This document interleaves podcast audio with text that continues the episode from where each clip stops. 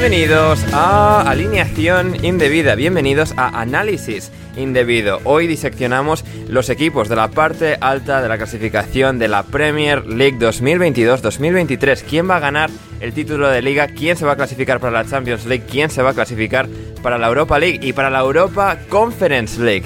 La gran competición europea, la más prestigiosa de todas. Hoy lo vamos a diseccionar, analizar todo en este episodio premium de alineación indebida, el City, el Arsenal, el Tottenham, todos los equipos que más os interesan hoy aquí desmenuzados en vuestro podcast favorito de confianza, que es alineación indebida. Y para analizarlo todo, en este episodio me acompañan dos fantásticas mentes futbolísticas, empezando por Rodrigo Cumbraos. ¿Cómo estás, Rodri? Bien, bien, bien. ¿Qué tal, amigos? Espero que, ya no haya más eh, infracciones de, conductas hacia, hacia eh, diferentes colectivos, por mi parte. Y nada, me alegro de estar aquí otra vez. Eh, el placer es todo nuestro. Rodri, como también es un absoluto placer tener en el día de hoy a nuestro nuevo mejor amigo, a José Pérez. ¿Cómo estás, José? Ah, hola Ander, hola Rodrigo, hola, hola a todos los que, los que escuchan. Pues yo, de momento, todo bien, eh, disfrutando, pues sarcásticamente, el clima aquí en Holanda, que bueno, va calentándose, pero la primavera holandesa es cuatro estaciones en un solo día. He pasado, eh, a ver, el lunes, eh, creo que he pasado por lluvia, granizo, casi nieve, sol, todo. Eh, todo en un solo día. Ha sido, ha sido espectacular, pero poco a poco va calentando. Sí, bien, sí, sí, poco a poco, a poco eh, sí, sí. Eh, el, invierno en Europa puede ser complicado, en, el País Vasco, donde estoy actualmente, es parecido a Holanda, llueve, bueno, en, Holanda seguro que llueve todavía más, aquí llueve la mitad del año y lo detesto, lo odio con toda mi alma, literalmente prefiero estar a 10, a 10 grados bajo cero en Chicago soy una persona que prefiere el, clima seco y no esta vergüenza de estar lloviendo o granizando, como, decía José, el, tener todo, todo, toda clase de, climas, eso no se celebra en alineación indebida, pero aún así nos, sobreponemos a ello para, hablar hoy de, fútbol, de, la Premier League, del fútbol inglés, que tanto nos apasiona, de, quién va a ganar la liga ahora que, vuelve la liga tras su último parón tras su último alto en el camino, su última estación, la de la del parón de selecciones eh, que, acabamos de, cerrar y a ver, a ver quién va a ganar la Premier, a ver quién se va a clasificar a la Champions, a la Europa League, a la Conference League. Vamos a empezar por la Conference League, Rodri, porque claro, podríamos empezar por el Arsenal City, pero entre tu dubitativa predisposición a hablar sobre el Arsenal em, y que en realidad los dos mejores equipos de la Premier League son el Brentford, eh, el Brighton y quizás el Fulham. Eh, vamos a empezar, vamos a empezar por ahí, vamos a empezar por ahí. A ver, ese séptimo puesto, Rodri, ese, ese, ese lugar eh, para, ir a Europa, para ir a visitar Albania y Eslovaquia y, Luxemburgo y, Bulgaria y, los grandes países del balompié mundial. ¿Quién crees que va a ser el equipo que, se haga con esa séptima plaza? Sea por caer desde arriba, puede ser el Tottenham, puede ser el Newcastle, puede ser el Liverpool, puede ser...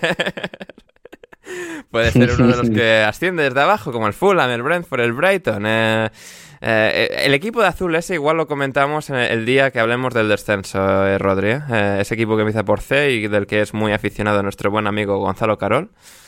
Pero, pero sí, es que... A ver, pero ¿Qué consideramos candidato a la séptima plaza? Porque. No, bueno, candidato.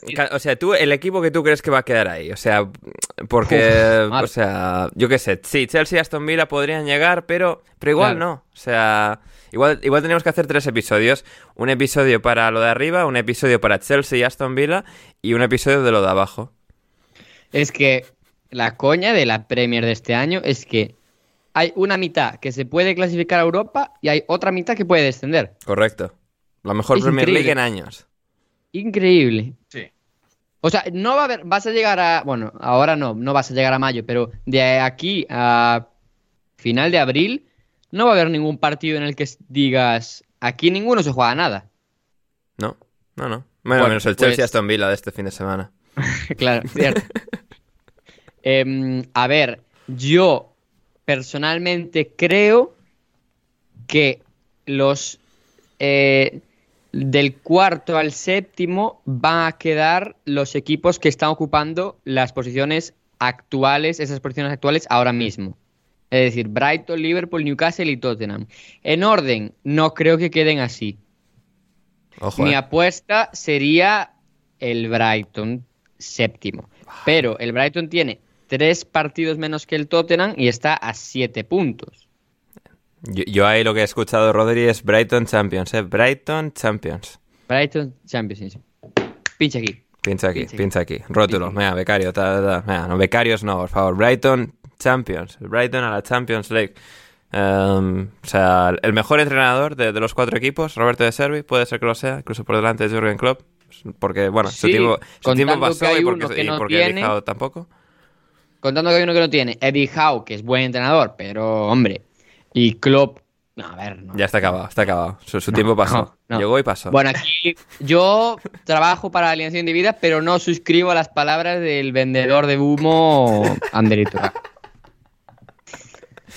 No, no, o sea, No, con, con lo- los lo- mexicanos no lo- me metería, pero con los del Liverpool sí, sí que me atrevo, sobre todo este año. Yo creo que va a ser Liverpool o Tottenham cuarto, Newcastle sexto y Brighton séptimo. Rodrigo, o sea, a ver, no, no- traigo aquí para, para vivir la vida, la, la fiesta, sensaciones. Ya o dije el año pasado que iba a descender el Everton y no pasó. Y no pasó, y no pasó, eh, es cierto. Um, y este año iban camino también, pero echaron a Frank Lampard y, y se salvaron a tiempo. Em, eh, bueno, se han salvado a tiempo, igual no, igual no, sobre todo porque igual les quitan puntos todavía de aquí a final de temporada. Porque no solo tenemos luchas encarnizadas por evitar el descenso, por llegar a la Champions, por ganar la liga, sino que encima puede entrar el factor de sanción de puntos contra el Everton, que puede hacer las cosas Mm. picantes e interesantes. Eh, vale, Rodri, tú piensas que ahora mismo que el Brighton va a ser el que quede séptimo. A ver, José. Sí. em, hablamos un poco el otro día del Brentford, el Fulham está por ahí, un equipo también que en el caso del Fulham sobre todo ha estado sobre rindiendo sus goles esperados por bastante por encima de, de lo que alguien podría prever de este equipo, pero han hecho muy buena temporada, ya sin Mitrovic y sin Marco Silva y bueno, la gente que tiene sancionada las próximas semanas debería hacérsele más cuesta arriba. ¿Quién crees que va a ser el equipo que se haga con esa séptima plaza? Yo igual, yo igual estoy de acuerdo con Rodrigo en que el del 4 al 7 lo veo, lo veo quedándose los mismos equipos que están de momento en la tabla. Eh, no creo. El Fulham, el Fulham no, bueno, como dices, es que yo no lo veo sosteniendo esto. Ya, ya, han, hecho, ya han hecho bastante.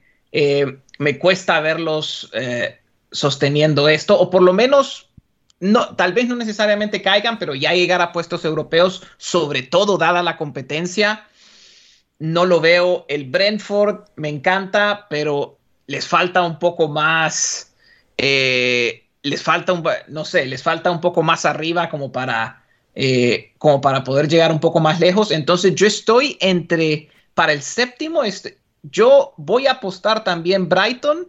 Eh, pero no descarto, para mí el Tottenham se va, se va a caer, vamos a ver qué pasa, Uh. pero a mí el Tottenham se me, cae, se me cae a sexto, séptimo. ¡Oh! ¡Oh! Tremendo. No, no, no, no. Duras declaraciones. O sea, es, podría pasar sin problema ninguno, obviamente. Claro. Claro, aquí puede pasar, aquí realmente en todo este podcast estamos especulando de todo porque Sí. Claro, claro. no, sabemos, no, sabe, no sabemos qué va a pasar, vamos a ver cómo... A, mí es que me parece que de los, eh, de los equipos del 4 al 7, el que más me cuesta verlo sosteniendo su rendimiento es el Tottenham. Creo que los otros están en un camino un poco más sostenible, el Liverpool más o menos, pero han habido mejoras. Eh, yo al Brighton y al Newcastle los veo sólidos de aquí a final de temporada. No sé, me, me sorprendería más que se caiga, que se caigan esos dos. Aquí encontré la, la- la foto que buscaba. De Opta Analyst publicaron un, un power ranking de la dificultad de los rivales que le queda a cada equipo. Sí, lo, lo- lo del Crystal Palace, que hoy no lo vamos a comentar, pero es, es una absoluta vergüenza. ¿eh? O sea, le obligan a. Vieira a, a hacer el calendario malo y una vez fracasan ese calendario malo, como es lógico y normal, tra- traen a- al sinvergüenza de Hodgson de vuelta para que pueda, o sea, comerse el pastel eh, él solito. A mí lo que me preocupa de todo esto es que, de- del caso del Palace, es que puede pasar perfectamente un escenario donde viene Roy, lo saca de esta por, de- debido a que, bueno, ahora, ahora el calendario está un poco más fácil y ya luego se cae el equipo la próxima temporada. Sí, sí, sí, sí, sí, porque se quedaría. Si se salvan fácil, se queda el año que viene porque nadie entiende al Crystal Palace como Roy. O sea, Correcto. E- Es tremendo el trauma que causó Frank de Boer en ese equipo porque le echaron a los cuatro partidos, que tampoco le hizo tiempo ni hacer tanto tan mal, pero claro, como pierde los primeros cuatro partidos, ya se ha quedado la cosa como que eh, nadie puede entrenar a Crystal Palace que no sea Roy Hodgson, porque si entrena, le entrena a cualquier otra persona, pasa lo de Frank de Boer y se ha creado como esta especie de, de sesgo de, no sé, del superviviente, de no sé muy bien cómo explicarlo, y, es, un, es un club que, o sea, toma unas decisiones que, que son tremendas, pero bueno. Pero, pero bueno, sí, sí. Bueno, pues en Pero esta sí. imagen yo creo que podemos ir descartando algún equipo. sí. Al Eh, Brentford, la, imagen la pondré en la tiene- descripción para que la gente lo pueda ver y con Perfecto. sus propios ojos. Perfecto. Porque, por ejemplo, el Newcastle sí que ahora que había recuperado un poco, ganó contra el Forest, un poco en el último minuto, pero bueno, ganó. Eh, tiene un calendario, creo que es el quinto más difícil. Y luego es que, claro, Liverpool, Tottenham y Brighton tienen calendarios de dificultad muy similar. Sí. Muy, muy similar. O sea, Opta le da eh, de dificultad, no sé en qué lo basan, pero un ranking de 51, no, 52 al Liverpool, 53 al Tottenham y 54 al Brighton. Mm. Bueno, O bien. sea que yo creo que va ahí, como va, sigue, lleva siendo toda la temporada, va a ser el que menos fallos eh, tenga. Pero es que al final, tanto Tottenham como Liverpool los hemos visto perder partidos extrañísimos este año. Liverpool, cuando podía dar un golpe y acercarse al Tottenham jugando en, en pierde. Eh, el Tottenham el otro día en, en Southampton ganando 1-3. Eh, el Brighton, porque al final no pierde esas oportunidades porque no son oportunidades tan claras por la diferencia de, de tamaño que hay entre los equipos, pero al final, a poco que gane alguno de sus partidos pendientes, se mete la pelea de lleno. Sí, sí, sí, to- Sí. total.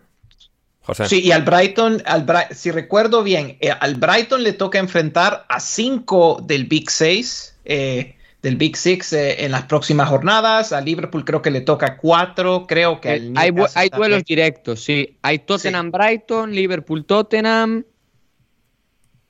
Y no sé, no sé qué más, pero hay, hay, hay varios, sí. Sí, lo que, lo que no hay es Brighton-Liverpool, porque el, No, bueno, eh, la primera vez el Liverpool gana por los pelos y luego ya el Brighton les vacunó tanto en Liga como en Copa. Am, No pero- gana, ¿eh? ¿Cómo? No gana. En, en Anfield quedan 3-3. Ah, es, no es verdad, no, no, que pensaba que te termina 4-3, es verdad, empatan a 3, es cierto, sí, sí, sí, sí. Y, y por eso eso ya está disputado, eso quedaría lo- el Brighton contra eh, el Tottenham, eh, el Liverpool contra el Tottenham también, perdón, y, y luego también el, el Brighton, bueno, juega contra el Brentford este fin de semana, sí, equipos eh, cercanos a, a ellos, y diría que Newcastle-Brighton también queda por jugarse. Sí. Sí. Y un Tottenham que probablemente después de casi año y medio vuelva a la defensa de 4. Ojo, ¿eh? No por decisión, sino por obligación, porque no está Ben Davis, Perisic se lesionó, no hay laterales derechos excepto Pedro Porro. Hombre, a ver, di- dices por obligación, Rodri, o sea, Antonio Conte escucha eso y dice obligación la que tengo aquí colgada, ¿eh? Seguiría realmente jugando no, no, con no, defensa digo- de tres. Claro. Ah, bueno, ya, claro. claro, Claro, pero como se ha ido ya ese señor, ahora sí que pueden volver a jugar defensa Y bueno, de pero está el eh, Mestelini, que no creo que vaya a ser rompedor, un estilo rompedor, sinceramente. Por lo que sea, no, ¿no? Claro, porque ahora, ahora el, cabe- el, el que se ha quedado como cabeza de todo esto es Stellini, ¿no? No, no es Mason en, este, en este caso. Es Mestelini. Assistant. Head Coach. Ajá. Curioso que se vaya solo Conte y no se vaya su séquito con él, ¿eh? Eso O es. sea, esa Eh, división bueno, ahí. fue el hermano, el hermano. Madre mía. Madre, es que es, es de, es de auténtica coña, eh. Ya, bueno. Bueno, en fin. Sí. Eh, el Newcastle tiene United, West Ham. Eh, espera, recibe al United, va Sí. a Londres, va a Londres otra vez a jugar contra el Brentford, recibe al Aston Villa, recibe al Tottenham, rrr, va a Everton. Cuidado, eh. Cuidado, cuidado. Luego- y luego tiene Arsenal, Chelsea, Leeds. Mm, Sí, sí. No, no, es... Interesante. Sí. A ver, aquí va a depender parte de lo del Newcastle. Bueno. De... Y el Liverpool tiene Sí. City, Chelsea, Arsenal, Leeds y recibe al Forest. Bien, esos son todo... A ver, Y teóricas victorias fáciles, pero si luego van a Bournemouth y pierden 1-0, pues pueden perder todos Claro. esos partidos, ¿no? El Tottenham tiene que ir a, Ever- a, a Liverpool. Eh, recibe Brighton, recibe Bournemouth, va a Newcastle, recibe al United, va a Liverpool, recibe al Palace. Madre. Bien, bueno. eh, podría ser peor, podría ser peor para... Sí, podría sí, sí, sí. Esos tres partidos seguidos y visitando Goodison, Mm. Sin entrenador, sin director Claro. deportivo, sin presidente. Sin presidente incluso, ¿eh? Pero no... Pero, o sea, o sea, pero no... no- Nadie sabe dónde está Daniel Levy. Daniel Levy ahora mismo es una máquina de emitir comunicados. El resto nada, no Sí, existe. sí, o sea, ha, ha desbancado a Don Real Madrid, ¿eh? En ese Sí, sí. sentido. O sea, el, el- el comunicado of- oficial ha quedado totalmente relegado ante el, eh, club, club Statement, en este caso, Club Official Statement. Um, sí, sí, eh, tremendo, ¿eh? Hay, o sea, los comunicados estos que no dicen nada quieren que des clic y vayas a la web del Tottenham como si fuesen una, una web de clickbait, o sea, lamentable. Pero, em, pero sí, sí, es, eh, es la, la dinámica muy curiosa, ¿no? El Tottenham es el mejor posicionado de los cuatro en virtud de ser el cuarto clasificado, pero es el que es el más inestable de todos ahora mismo, porque bueno, el Newcastle con Eddie Howe em, ahora mismo va viento en popa para, para lo que es el Newcastle, para las expectativas que podía haber sobre ellos esta temporada. Tenemos, por supuesto, al, al Liverpool en sexto lugar y, al Brighton. Claro, del, Newcastle lo, lo interesante, bueno, es, es- claro, ahora es ver si pueden terminar de recobrar ese estado de gracia de principio de temporada con una defensa sólida, que eso creo que nunca lo han terminado de perder y creo que puede ser diferencial de aquí a, que se complete la temporada con, con Botman, con Shar, con, con Dan Byrne, con Trippier. Pero entre, bueno, algunas de las lesiones, también Miguel Almirón, si vuelve o no, y claro, una vez esto, Almirón ha estado lesionado, Guimaraes sancionado en, en, en, otras, en, otra, en otro punto de la temporada. Ha sido esos momentos donde sí que le ves un poco las costuras, eh, José, ¿no? Porque, bueno, sigue siendo un equipo al que le falta un poco, sobre todo en el, en el centro del campo y, y arriba. Sí, y por ahí va y a ver, con el Brighton también es, eh, es, una historia similar, que son los dos equipos que tal vez a nivel de plantilla están más cortos y eso, y eso va a tener uh, un impacto en esta, en esta última parte de temporada. Por eso yo, con, con todo, con todo y, mi, y mis apuestas en contra del Tottenham, yo seguiría pensando que mi apuesta para el séptimo puesto sigue, sigue siendo Brighton a menos que, a menos que Evan Ferguson tenga algo que decir al respecto, porque al final a mí este Brighton me encanta, pero eh, siempre pues le hacía falta un poco más de gol. Juega magnífico, le hacía falta un poco más de gol eh, para poder aprovechar todo el juego que produce. Y bueno, la aparición de Evan Ferguson ha, eh, ha, sucedido en un momento inmejorable. Vamos a ver eh, vamos a ver qué tiene que decir de aquí a final de temporada. Exacto, eh, porque, claro, Rodri, eh, el Brighton lleva buscando, o sea, un delantero de, desde que yo tengo recuerdo, desde, desde, que yo tengo uso de razón, y de repente, en la temporada más prometedora, en la que van más lanzados, en la que la inercia es mejor, mayor y, y más positiva de, de todas, eh, de repente emerge Evan Ferguson de, del segundo equipo después de que Dennis Sundav no convenciese, de que Danny Welbeck sea Danny Welbeck, de que Mopé fuese traspasado al Everton en su momento. Emerge Evan Ferguson como jugador legítimamente bueno de Premier League, que ya se ha hablado del interés de Manchester United, que en este momento obviamente es desmedido, pero un delantero que termine de, coronar a este equipo que, bueno, que va guiado por, ese eh, faro mágico que, que, es la mitomanía con Kaoru Mitoma. es, es, como ese ahora o nunca, ¿no? Para el Brighton tampoco esa sensación porque pues el año que viene se pueden ir dos, tres, cuatro jugadores, el propio de Servi. Y claro, estando ahí, ganan los partidos pendientes, matemáticamente pueden entrar en, en ese cuarto puesto por delante de los tres que, tiene ahora mismo delante suya. No sé, ¿qué, qué te parece?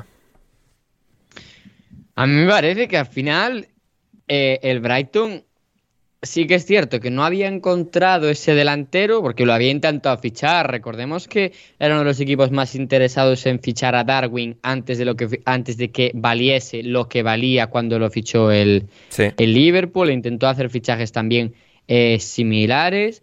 Y, y al final, lo bueno del Brighton es que tienes una estructura del club tan buena, tan preparada para darle espacio a futbolistas jóvenes que a poco te sale uno bueno, ya tiene hueco en el primer equipo y oportunidades. Y si te sale la posición en la que más te estaba costando encontrar a alguien de calidad y de rendimiento instantáneo, perfecto. Es que el Brighton se ha ahorrado ir al mercado y gastarse eh, un buen dinero en, en, un futbolista que no se sabe si va a valer la inversión. Aquí no tienes inversión y creo que para lo poco que ha jugado ya está justificando que vaya a tener que ser el delantero titular el año que viene, si es que nadie lo ficha en verano, que me, parecía un, me parecería un pelín arriesgado.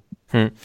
Em, en cuanto, bueno, o sea, tenemos al resto de una magnífica plantilla maximizada al máximo por Potter en su momento y ahora es que todavía más por, Roberto de Servi, con McAllister, con Moisés Caicedo, con, con el maravilloso, em, estupendo Pascal Gross, con la Lana por ahí, con los defensas, con Beltman, con Dunk, con Estupiñán, eh, sin ir más lejos. Pero, em, José, ¿es Kaoru Mitoma el MVP de la gente que sabemos de fútbol de esta Premier League. O sea, Haaland está bien, Odegaard está bien, saca tal.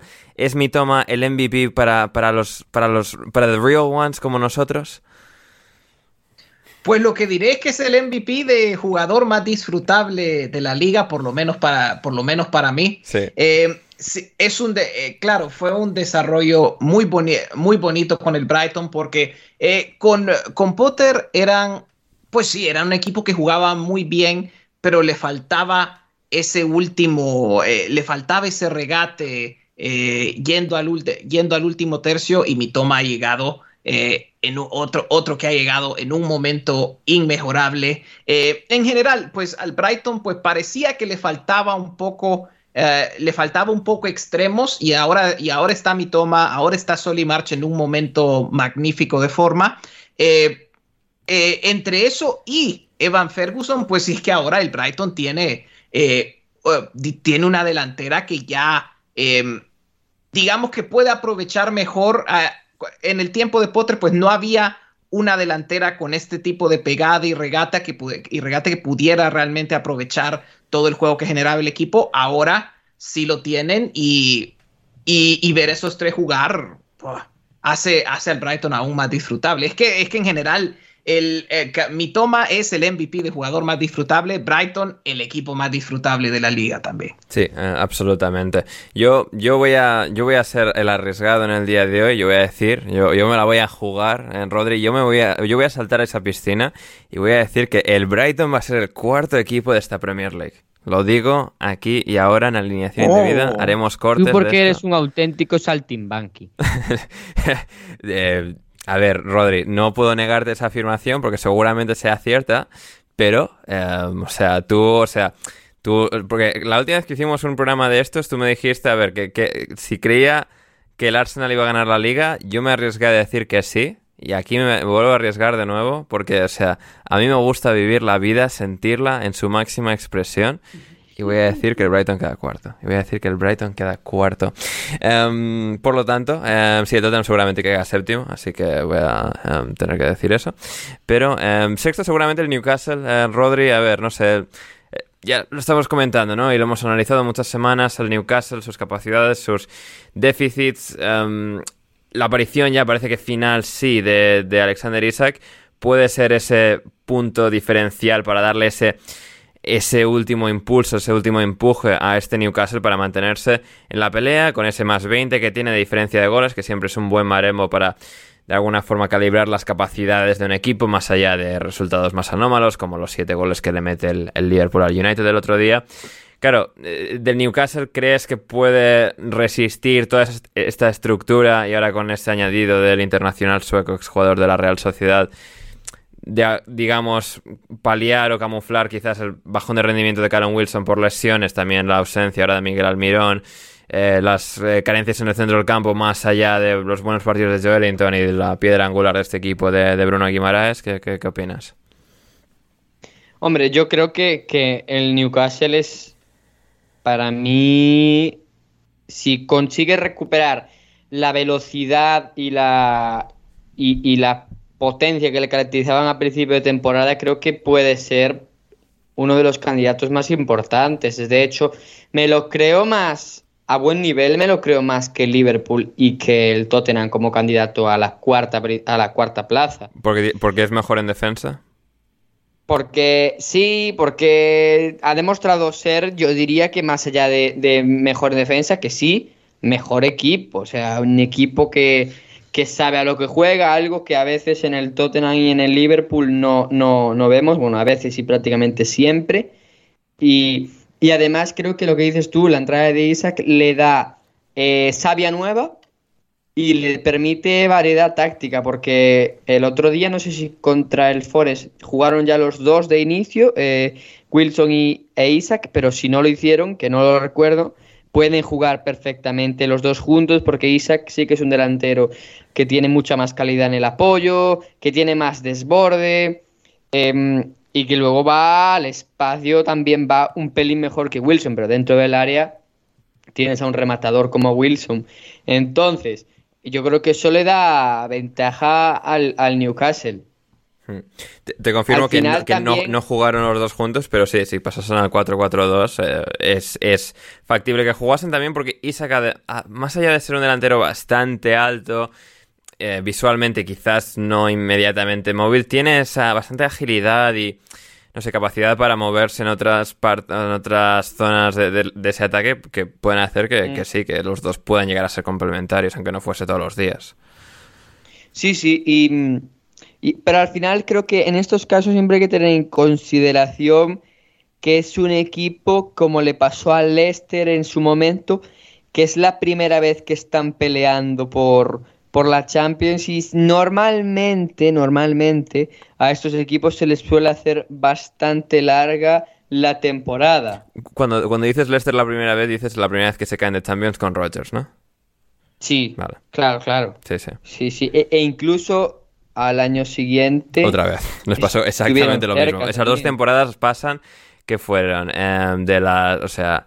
37 en la primera y 37 en la segunda, o 37 y 36 jornadas como eh, equipo de los, entre, entre, los cuatro primeros de la liga. Y no quedaron mm. cuartos en ninguno de los dos años. Sí, porque pesa mucho y tú ves que, que los equipos rivales ganan partidos eh, no, no, por, no por pegada, pero sí por, por aplastamiento. Tienen mejores futbolistas y plantillas más largas. Claro. A, mí, a mí la plantilla del Newcastle de este año me parece un pelín mejor que la del Leicester que pelea por, por meterse en Champions, pero aún así me parece que se queda un pelín corta. Es decir, estos últimos, estas últimas jornadas en las que se lesionaron, que no estuvo Almirón y no estuvo. Eh, ¿Quién más no estuvo?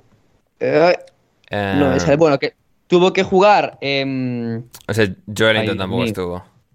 Sí, pero tuvo que jugar eh, este extremo que tiene un hermano también. Dios mío, sí, sí, sí, que, cada, que, cada, cual es peor que el otro, sí. Que yo leí que era el futbolista más utilizado desde el banquillo de todos los futbolistas de la Premier League. Bueno, bien, por él. Le, damos una galletita y una eso Habla bien, habla bien de él como futbolista de equipo, de plantilla, pero no habla bien ni del nivel de los reservas del Newcastle ni del nivel del propio Jacob Murphy como futbolista para aspirar a clasificar a Champions, obviamente. Hmm. Una de las cosas más fascinantes, José, de este Newcastle y de la capacidad y de lo rápido que se ha construido, más allá de todo el dinero, que obviamente influye y es, digamos, el factor diferencial último, em, que he dejado con la reputación que tenía, con el buen trabajo hecho en Bournemouth, pero terminando mal y con el descenso que el Newcastle haya un poco invertido el paradigma de lo que esperaríamos de Eddie Howe y sea una defensa tan rocosa, tan dura y sólida con Pope, Trippier, Sharp, Botman y, Dan Burn y sea quizás el centro del campo, el ataque donde les falta ese poquito, ese extra para, para, llegar a conseguir los objetivos es una de las cosas que más quizás despiertan el interés ¿no? cuando analizas un poco la trayectoria de, Eddie Howe y la capacidad de este equipo en particular. Sí, eh, viendo al Newcastle, eh, lo que me gusta de este equipo es eso, que eh, de los, a ver, de esos lugares 4 al 7 es el más completo a nivel, es el más completo a nivel defensivo, es un equipo que normalmente te, te va a defender más, más compacto, bloque medio, pero tiene mucha, ah, me gusta mucho que tienen mucha versatilidad defensiva, pueden aguantar más abajo si es necesario, tienen sus fases de presión dependiendo del oponente eh, y del momento del, del partido. Eh, y es muy, es muy interesante, estaba leyendo eh, un, un, artículo de Opta Analyst hace poco que hablaba como el Newcastle sí realmente es un equipo que está muy bueno. Tienes los equipos eh, de media tabla para abajo que te juegan más defensivo, más bloque bajo. Tienes los equipos más eh, de la parte alta de la tabla que te juegan más, eh, tratan de dominar más, presionar más, tener más posesión. Y el Newcastle está realmente como entre esas dos. es realmente como el punto de balance entre esos, dos, entre esos dos extremos. Sí pues ha sido un, ha sido un proyecto que la, verdad me ha sorprendido. No esperaba, yo tampoco esperaba este nivel. Eh, creo que lo de los ataques más directos y todo, que, que, que el Newcastle es un equipo muy, muy, directo, eso lo esperábamos. No esperábamos este nivel de solidez defensiva. Yo tampoco esperaba un equipo que fuera eh, tan competente. No esperaba que un equipo de Eddie Howe fuera tan competente defendiendo más hacia arriba, porque, claro, no lo hacen tan seguido, pero tienen, buena, tienen buenas fases de presión en los partidos. Entonces, es, eh, es un proyecto muy sólido. Yo también apostaría que eh, no lo veo llegando al puesto de Champions simplemente por las limitaciones de plantilla y que están un poco más limitados en ataque. Sí, sí, yo ahí con, concuerdo. Y, claro, a ver, pues al Newcastle, ¿dónde lo ponemos cada uno? Vosotros los habéis dicho Brighton séptimo, yo Brighton cuarto. Newcastle, uh, no sé, yo seguramente lo pondría sexto, donde está ahora, por detrás del Liverpool, por delante del Tottenham y del Tottenham simplemente por descarte Rodri, porque el equipo da mucha pena y lo típico que pones al asistente y no mejora nada. Um, no sé, a ver, al Newcastle, ¿dónde lo ponéis cada uno? Yo, sexto. Sexto. José, sexto también. Quinto, sexto Tottenham. Yo voy a seguir poniendo, voy a seguir mi apuesta en contra del Tottenham y pongo al Tottenham sexto, al Newcastle quinto. Bien, bien, bien. Pues vamos a adentrarnos con eso en el Tottenham. Em, a ver, Tottenham. A ver, eh, eh, Harry. Comienza el sufrimiento. Comienza el sufrimiento, Rodri. Prepárate. Agárrate a la silla. O sea, coge algo para morder, quizás. Em, a ver, eh, Harry Kane, jugadorazo. jugador de, de absoluta fantasía, maravilloso. Goleador único y prodigioso, pero también un futbolista con una cantidad de registros absolutamente eh, fascinante y extraordinario. Pero eh, quizás esté acabado, algo que realmente creo que ha, sido uno de los, una de las dinamitantes más eh, potentes de esta mala temporada del Tottenham, porque de alguna forma el plan proyecto del Tottenham para esta época con Conte era, bueno, vamos a maximizar a Kane y a Son en sus últimos años de pico. Quizás el último año de pico fue simplemente el último de, de Son y ya no había nada más que sacar de ahí. Luego está, pues bueno, la defensa, que a veces sí, a veces no. El, el estilo tan tan conservador de, de, Antonio Conte, no tan contracultural, no con la Premier League o con el fútbol inglés, sino con el fútbol de élite actual, ¿no? Un equipo que defiende tantísimo rato de los partidos, que le cuesta tanto conectar, digamos, la base de la jugada con el culmen, con, con el ataque final. Y es que es, bueno, ahora un nuevo comienzo sin, sin Conte, pero con Stellini ahí, bueno, con Mason, con toda esta gente, pero es un poco esa incertidumbre, ¿no? Pues Tino no ha sido nombrado todavía, ni Nagelsmann, ni, ni nadie de, un renombre claro que vaya a tomar las riendas. No sé, Rodri, a ver, eh, lo de Stellini, alguien, pues a ver, podrías pensar que solo por no ser Conte y por todo lo que Conte daba la sensación de estar arrastrando a este, a este equipo hacia abajo en virtud de no haber hecho finalmente clic este año. No sé, ¿cómo, cómo lo vemos? Eh, a ver, yo creo que ya, visto lo visto, me tendría que centrar en el analizar al Tottenham en lo que puede ser post-Conte.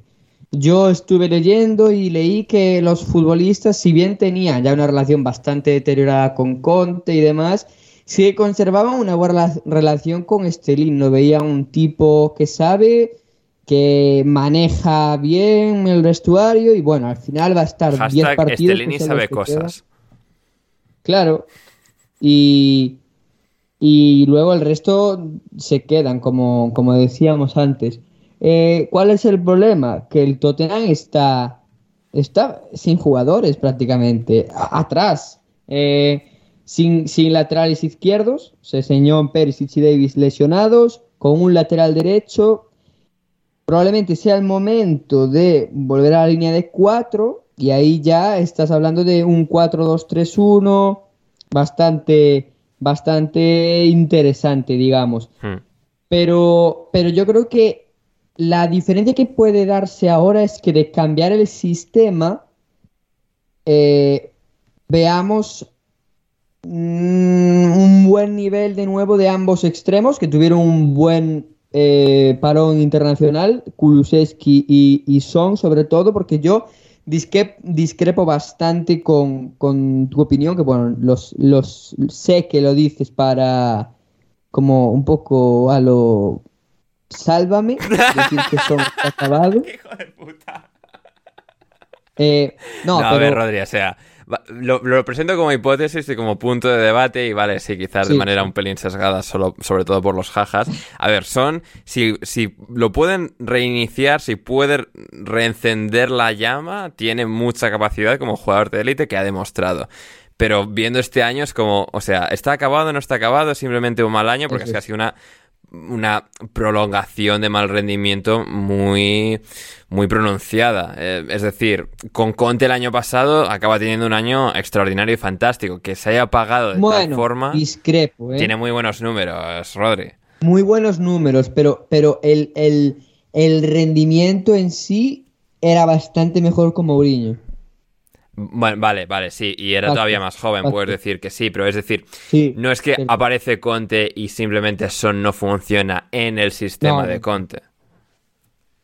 No, no, no, no. Pero, pero eso, yo creo que Conte ya le estaba quitando mucho a Son, haciéndolo recibir tanto de espaldas y demás. Bueno, que lo hemos comentado mil veces aquí. Y otro de los problemas que yo les veo es que más allá de que hayan rendido bien o mal, el Tottenham ha tenido lesiones por un tubo, ¿eh? Sí, y un mensaje que ha recibido ahora también, sí. Sí, sí.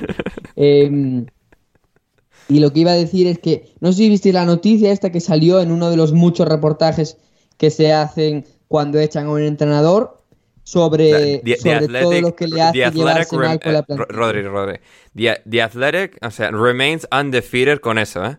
O sea, sí, despiden al entrenador y a, la mañana siguiente, o sea, tienes el report de 10.000 palabras, o sea, listo para, para, salir y para contarte toda la movida del equipo en cuestión. Hombre, ¿eh? esos, esos artículos llevan escritos, eh, son como los obituarios. Ya, ya, ya.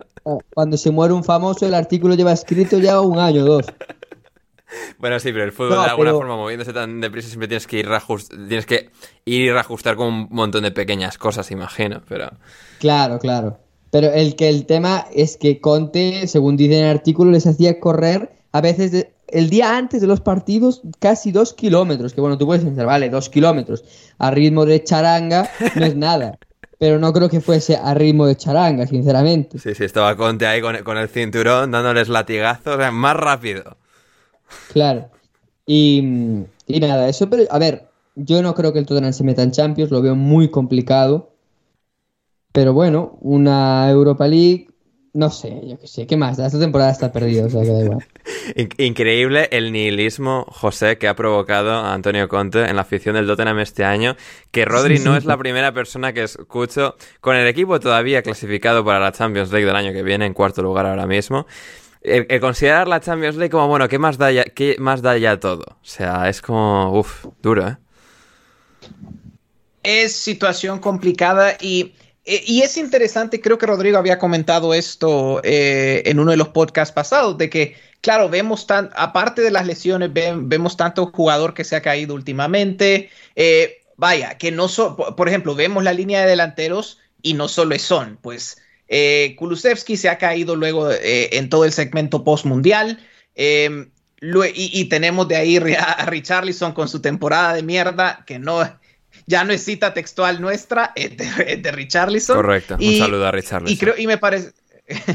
y me pareció interesante que Rodrigo, cuando Rodrigo comentó, bueno, es que si se te caen tantos delanteros, tal vez el problema no es el delantero, sino pues el sistema, e, el sistema en que estaban, el equipo en que están, que por ejemplo de, defendía muy abajo. Y ese es, y creo que esa es de las misiones eh, más importantes que tiene, que tiene ahora Stellini, a ver si se puede recuperar la mejor versión, si no es de Son, por lo menos eh, de la segunda línea de delanteros, porque también son jugadores muy, muy válidos. Eh, y, y, si pudiese recuperar incluso solo a uno de estos, ya sería, ya eso le daría a Kane bastante apoyo. Sí, totalmente. Rodri, ¿quién era eh, el chico este que hizo, no sé, dos o tres tweets el otro día diciendo que la plantilla del Tottenham es absolutamente terrible? que ni Nagelsmann ni Pochettino deberían querer ir al Tottenham porque hace falta una reconstrucción de 10 años. Estoy obviamente exagerando, pero eh, o sea, es curioso la forma en la que cambian las percepciones y las opiniones porque después del verano pasado el consenso general era el Tottenham ha hecho buenos fichajes, ninguno extraordinario, pero ha reforzado un equipo que ha terminado cuarto por delante del Arsenal. Conte sabe exprimir muy bien a los equipos en liga, etc. Y claro, después de este año que se ha torcido tanto, es como, va, no vale ninguno de los jugadores. Es como, no, y eso no lo compro. Ah, por mucho que mi apuesta final vaya a ser de que esta temporada se les va a torcer irremediablemente no creo que esta plantilla sea ningún tipo de, de causa perdida. No, no, ni, ni, mucho menos, ni mucho menos. Es que lo hablábamos, eh, no, lo hablaba con, Alexis el otro día en el vídeo que, que, grabamos y que, bueno, si se me permite recomendar, recomiendo. Em, que, a ver, al final tú miras para el futuro y con un entrenador un poco más, ¿cómo decirlo? No quiero decir moderno, porque Conte me parece un entrenador con con algunos aspectos de su juego y de su preparación física bastante modernos, pero un entrenador eh, de escuela alemana probablemente, que le guste tener mucho el balón y demás, creo que el Tottenham tiene miembros para jugar muy bien, tiene, hombre, tiene cedidos por ahí a futbolistas de mucho nivel, que serán recuperables o no, pero son futbolistas que no eran futbolistas que te podías creer como tops para un estilo de Conte, para un estilo de Mourinho, y creo que eh, el Tottenham tiene que aprovechar eso. A mí no me parece que, o sea, es decir, una plantilla que yo ponía tercera o cuarta a principio de temporada, sin lesiones, nada. Sí, sí, que termina en cuartos el año pasado, que todo el mundo pensaba vale, que el Tottenham va a estar ahí y está ahí y está en cuartos. O sea, no estamos hablando de que el Tottenham la va solo que al Chelsea o tal, es como pero se ha generado esta, esta fricción eh, en la narrativa tan, tan severa. Es que yo creo que esa, esa, esa que dices tú, fricción, viene muy derivada de que aunque el Tottenham gane, ni el fútbol es bueno, ni el ambiente es bueno, y ahora ya está empezando a salir todo, que si lo de Conte, que si lo de Paratizzi, que si no hay entrenador, que no hay un director deportivo, no hay plan, no hay nada. Hmm. Eh, ¿Cómo vas a ¿Cómo vas a renovar a, a Kane o cómo le vas a decir al que se quiera ir? Mira, que tenemos un, plan tremendo y tal. A la gente ahora mismo le da igual que el Tottenham esté cuarto o quinto. es decir, yo escuchaba el otro día a, a Nathan, que siempre hablo de él, porque me parece probablemente el mejor analista táctico y analista de la situación actual del Tottenham decir que esta temporada que te puedes clasificar para Champions, que sí, que está muy bien, pero que no sirve para nada. Es decir, no, no, no, a ver, a ver, a ver, vale, vale, Aquí es donde yo discrepo porque. O sea, me refiero. De nuevo, volviendo. o sea, clasificar a Champions te cambia la vida por mucho que piense, piense el Tottenham que por haberlo hecho el año pasado y estar mal en esta, que no lo haga. Sí, sí, sí, me expliqué bien. O sea, mal, perdón. Eh, no digo que no te cambie, no te cambie nada, pero al final sí, te clasificas en Champions, pero vas pensando, ya, pero este año también me clasifiqué y mira el ridículo que hicimos. Ya. Sabes que igual al final llega un entrenador en verano, hay buenos fichajes, hay un director Ya, deportivo. Pero mejor jugar la Champions nivel- que, que la Europa League, eh, aunque hagas el ridículo Claro, años tras claro. año. Claro. Pero, pero es lo que es lo que Sí. te digo. O sea, el, el ambiente ahora es. Yo desde todos los años que llevo viendo al Tottenham, y mira que hemos estado con Mourinho, que fue terrible y demás. Mourinho fue mucho más señor a la hora de irse que lo que fue Conte y dejó el club. No diría que peor que, que Conte, porque creo que no lo dejó peor. Y, y las formas fueron mucho mejores. Que ahora el Tottenham es que no hay nada a lo que agarrarse Sí, sí, no. esta temporada. Mo- Mourinho por lo menos no hizo lo que ha hecho Conte de recrear lo de Chiellini en marzo de 2018 con lo de Is the History of the Tottenham. O sea.